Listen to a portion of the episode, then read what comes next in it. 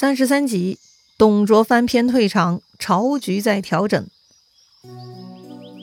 上回咱们说到，通过貂蝉与王允的共同努力，吕布倒戈了，加入了诛杀董卓的行动组。另一个曾经的董卓下属李肃，也因为对董卓的分配不满意而心生怨恨，也加入了这个行动组。李肃啊，虽然是武将，却能言善辩，是个人才啊。他的任务十分重要啊。负责去梅屋把董卓骗到了长安，这个任务呢，包括两个指标：一不能让董卓带军队；二呢，务必把董卓带到指定位置，也就是埋伏刀斧手的皇宫门口。说实在的，李肃的工作还真的是充满了挑战。在董卓从梅屋到长安的一路上，发生了很多异常现象。董卓虽然都有点疑惑，但是呢，由于他习惯了不动脑子，任何事情都先问李肃的意见。所以呢，在李肃的花言巧语下，董卓最终都没有起疑心。或许呢，是董卓太想太想当皇帝了，他的潜意识呢就觉得自己是顺天应人的。所以李肃的解释令董卓求到安慰了。董卓呢就无视了上天给他的五次警告啊，车轮坏了，马缰绳断了，狂风昏雾，警示童谣，以及那个挑着白布的道士哈，这些信息呢都被董卓给屏蔽了。果然是他求死心切呀，怪不得别人了。话说呢，这会儿董卓走到皇宫的北掖门，远远看到王允他们几个配着剑站在宫殿门口。董卓觉得不太对头，又问李肃这是什么情况。但这回呢，李肃没有答复董卓，只顾着自己走。哎，这就是第六次机会了。董卓呢，又有些疑惑了。要说董卓嚣张跋扈、恶贯满盈，欺负官员那是家常便饭。所以平日里官员们看到他都是战战兢兢，想待宰羔羊。可今天这是哪一出呢？这群小动物怎么敢佩剑待在宫里？真是奇怪呀！这猪脑董卓一时是想不明白了，但是呢，他也没有下令停车或者掉头走人，他只是在自己的车里继续疑惑着，他还想上前去问个清楚呢。就在董卓心里打鼓的时候，王云突然大喊一声：“反贼已到！”武士在哪里？董卓一听，哎呀，这老王在说啥呢？哪里有反贼？谁是反贼呀？就在这个时候呢，董卓的车子被乌泱泱的一大堆武士给包围了。这群家伙二话不说就挺着长枪往董卓身上戳呀。这个董卓呢，身穿特制软甲，居然这些武士们的长枪都没能刺穿董卓，只是伤到了他的手臂。董卓一阵疼痛，从车里滚了下来。他条件反射般的大喊。吾儿奉先何在？哎，就像唐僧落难总要先呼叫悟空一样哈。果然呢，吕布应声出来了，但是他没有如董卓预期的那样驱散武士，而是厉声说道：“奉诏讨贼！”董卓大惊啊，还没来得及再多说一个字，吕布已经提着匕首割断了董卓的咽喉。董卓瞪大了眼睛盯着吕布啊。不知道那个时候他是否还有意识？他是不是想起来刚才李肃赶走了那个挑着白布的道士？白布两端写着口字，双口那不就是个吕字吗？还写在白布上，不就是吕布给你董卓送终的意思吗？当然了，可能董卓到死都还没想清楚哈，因为他没有机会了。李肃呢，这就过来补刀了。李肃麻溜的割下了董卓的脑袋，彻底关掉了董卓的意识。哎呀，董卓恶贼居然就这么容易被了结了！这个大魔头呢，居然就这样死了。曾经是何等残暴，多少次他将黎民百姓、大臣官员带入了地狱般的恐怖场景，而他自己却这么痛快的死去了，不让他也尝尝痛苦的滋味吗？哼，听说过虐尸吗？是啊，这个董卓活着的时候呢，是没有机会蹂躏他出气啊。就这么让他死去，实在太便宜他了。官员和百姓都不解气呀。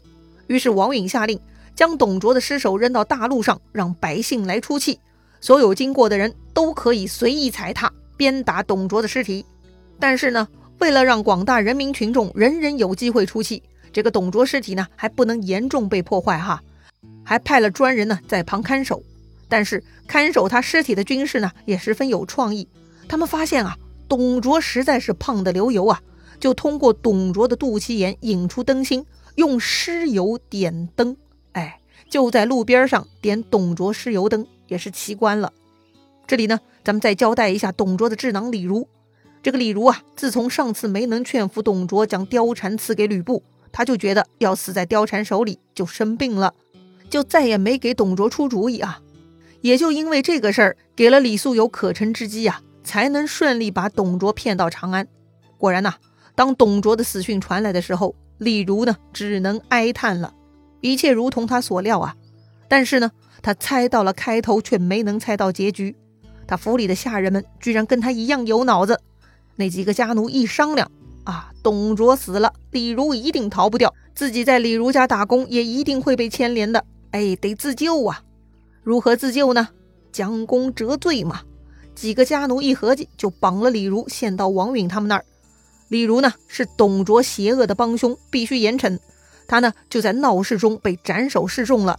那几个聪明的家奴呢，果然得以将功折罪，没有被连累。不得不感慨啊，人们常说树倒猢狲散，总是忍不住怪猢狲们无情。但细想一下，如果猢狲们不散，难道这个树就不倒下来了吗？当然了，李儒这棵树呢，是猢狲们帮忙推倒的，因为猢狲们已经看清楚形势了。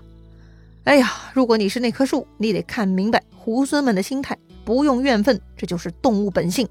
如果你是依靠别人的猢狲，那也得想明白生存之道啊！好了，不扯了啊，就让李儒去地下跟董卓相见吧。董卓的其他几个手下呢？那几个看守梅屋的将领们呢？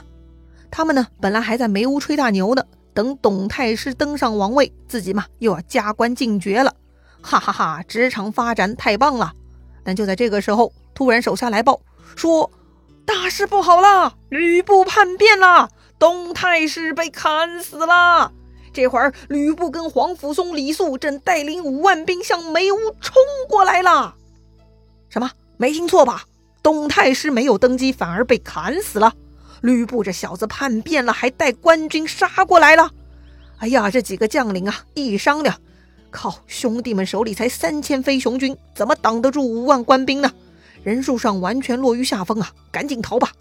那往哪里逃呢？哎，从哪里来回哪里去嘛！这几个将领呢，丢下梅屋，带领飞熊军连夜逃回老家凉州去了。话说官军冲到梅屋，吕布呢，二话不说就直接冲到貂蝉房里，把他带走了。皇甫嵩下令释放所有梅屋里的良家女子，但是呢，董卓亲属无论老幼全部杀光，所以呢，包括董卓九十多岁的老妈。还有被董卓封为左将军的弟弟董明，统领禁军的侄子董黄，全部被杀头了。株连九族嘛，那是必须的。只可惜了董卓老母哈，在那个年代能够活到九十多岁，那简直就是神人了。居然呢，也没给他突破吉尼斯纪录的机会，也给砍了。否则呢，他说不定能搞出一个中国古代长寿记录啊！